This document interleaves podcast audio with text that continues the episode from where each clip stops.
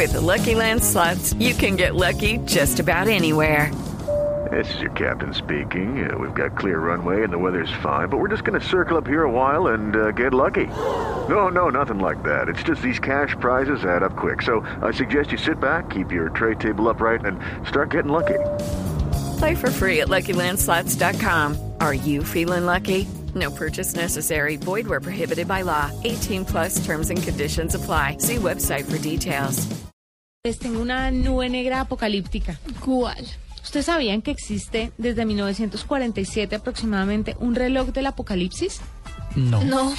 Pues existe un reloj del apocalipsis en Estamos Londres. en la luna blue. No, no, no, no, es, no, ¿No? usted no está equivocado. No son más de las 9 de la noche, son las 8.44 y estamos en la nube de tecnología.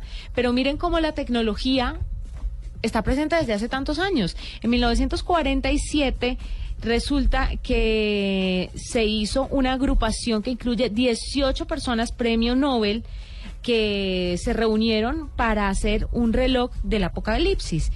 Y lo que hacen es que con ese es como un péndulo y cuando se acerca hacia las 12 de la noche es porque el fin del mundo está mucho más cerca. Ay, no. Exactamente. Pues anunciaron hoy que consideran Que está muy cerca de las alta, 12 de la noche. Muy alta la no se ría porque puede ser el apocalipsis. Está muy alta la posibilidad de que ocurra una catástrofe, una catra- catástrofe planetaria por el cambio climático y la carrera armamentista. La aguja del péndulo del apocalipsis, que simboliza la inminencia de un cataclismo planetario, fue adelantada dos minutos y ahora está solo a tres minutos de la medianoche, Ay, o sea, no, de Dios la mío. el acabose, Ah, no como diría digas. mi Hasta abuela. aquí fue. Hasta aquí fue. ¿Y hay una, una fecha más o menos que, que pueda preverse para el fin del mundo? Le puedo contar fechas anteriores. Mire, el péndulo cambió desde que existe 18 veces. ¿Cierto? De 18 veces de, de- de- tuvo 18 movimientos, registrando variaciones extremas como cuando marcó dos minutos antes de la medianoche en 1953 y, y 17 minutos antes de la medianoche en 1991. La última vez que se desplazó la aguja fue el 10 de enero de 2012 cuando avanzó un minuto y se puso a las 11.55 minutos. No. Mientras más cerca, como ya les dije, a la medianoche esté la aguja, más se aproxima el apocalipsis de la civilización y según la metáfora utilizada por los científicos, eh, cada año analizan las amenazas planetarias y dicen que hay una amenaza planetaria muy cercana y que pues estamos tres minutos, el reloj, el péndulo se adelantó tres minutos. O sea, cuando estemos un minuto, apague y vámonos. La última vez que ese reloj estuvo a solo tres minutos antes de la medianoche fue en 1983, que fue el año más helado de la Guerra Fría entre Estados Unidos y la Unión Soviética.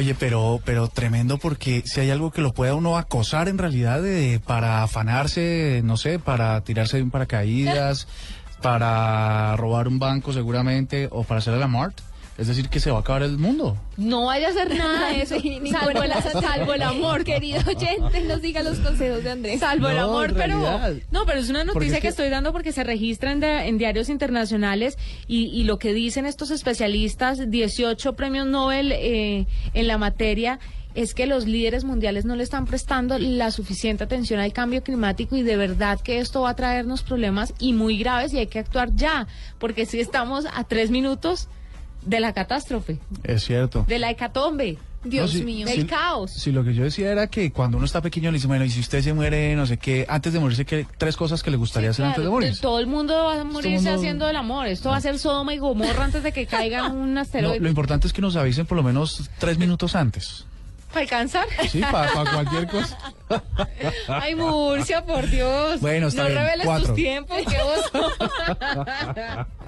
Pero buena tenaz, ¿no? evidencia. Oiga, sí, ¿Que lo no, del lo del tiempo? tiempo. No, aparte de sus tiempos, lo del péndulo apocalíptico. Ah, sí, tremendo.